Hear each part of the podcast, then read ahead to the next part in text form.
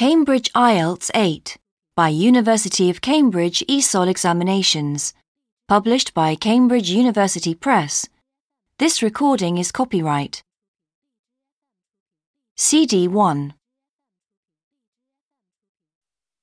Test 1 You will hear a number of different recordings, and you will have to answer questions on what you hear.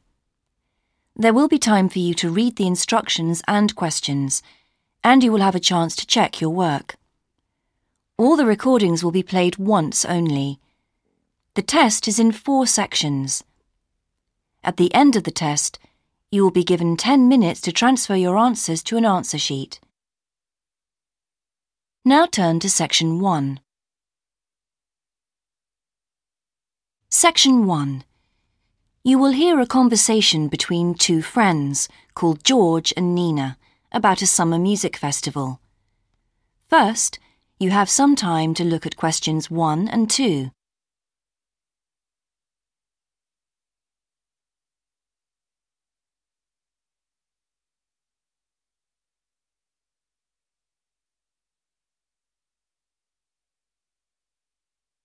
you will see that there is an example that has been done for you. On this occasion only, the conversation relating to this will be played first. Hi, George. Glad you're back. Loads of people have phoned you. Really? I felt just like your secretary. Sorry. I went into the library this afternoon to have a look at a newspaper and I came across something really interesting. What? A book? No, a brochure from a summer festival, mainly Spanish music. Look, I've got it here. George says that he found a brochure from a festival, so B has been circled as the answer. Now we shall begin. You should answer the questions as you listen, because you will not hear the recording a second time. Listen carefully and answer questions 1 and 2. Hi, George. Glad you're back. Loads of people have phoned you. Really? I felt just like your secretary. Sorry. I went into the library this afternoon to have a look at a newspaper and I came across something really interesting. What? A book? No, a brochure from a summer festival, mainly Spanish music. Look, I've got it here. Spanish music? I really love the guitar. Mm, Let's have a look. So, what's this group, uh, Guitarini? They're really good. They had a video with all the highlights of the festival at a stand in the lobby to the library, so I heard them. They play fantastic instruments drums and flutes and old kinds of guitars. I've never heard anything like it before. Sounds great. Okay, shall we go then? Spoil ourselves? Yes, let's. The only problem is there aren't any cheap seats. It's all one price. Huh. Well, in that case, we could sit right at the front. We'd have a really good view. Yeah, though I think that if you sit at the back, you can actually hear the whole thing better. Mm, yes. Anyway, we can decide when we get there. Before you hear the rest of the conversation, you have some time to look at questions 3 to 10.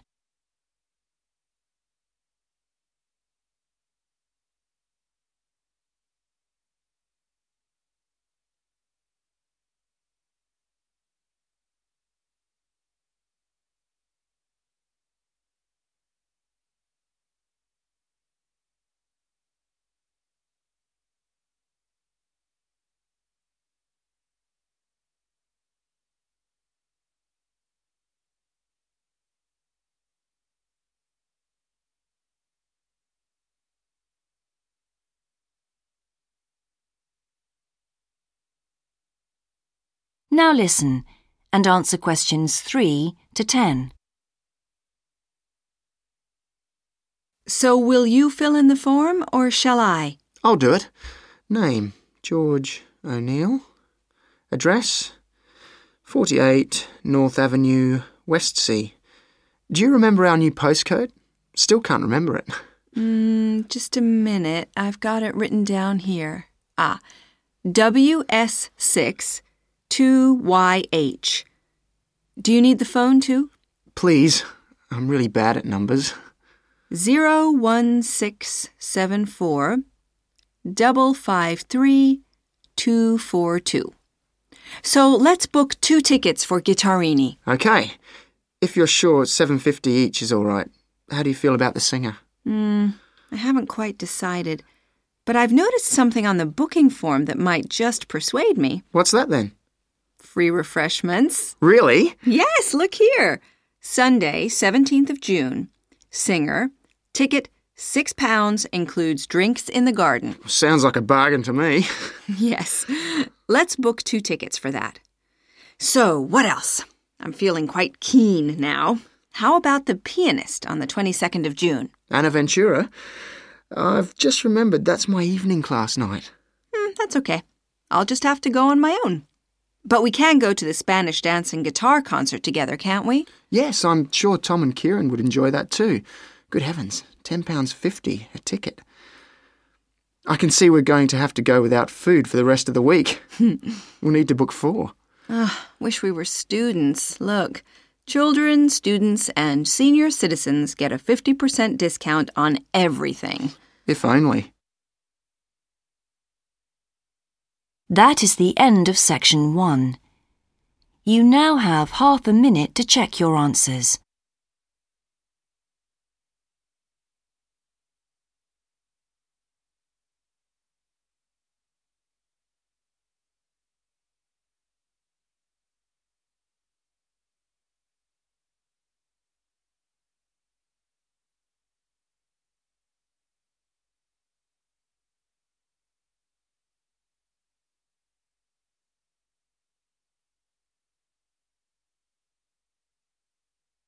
Now turn to section two.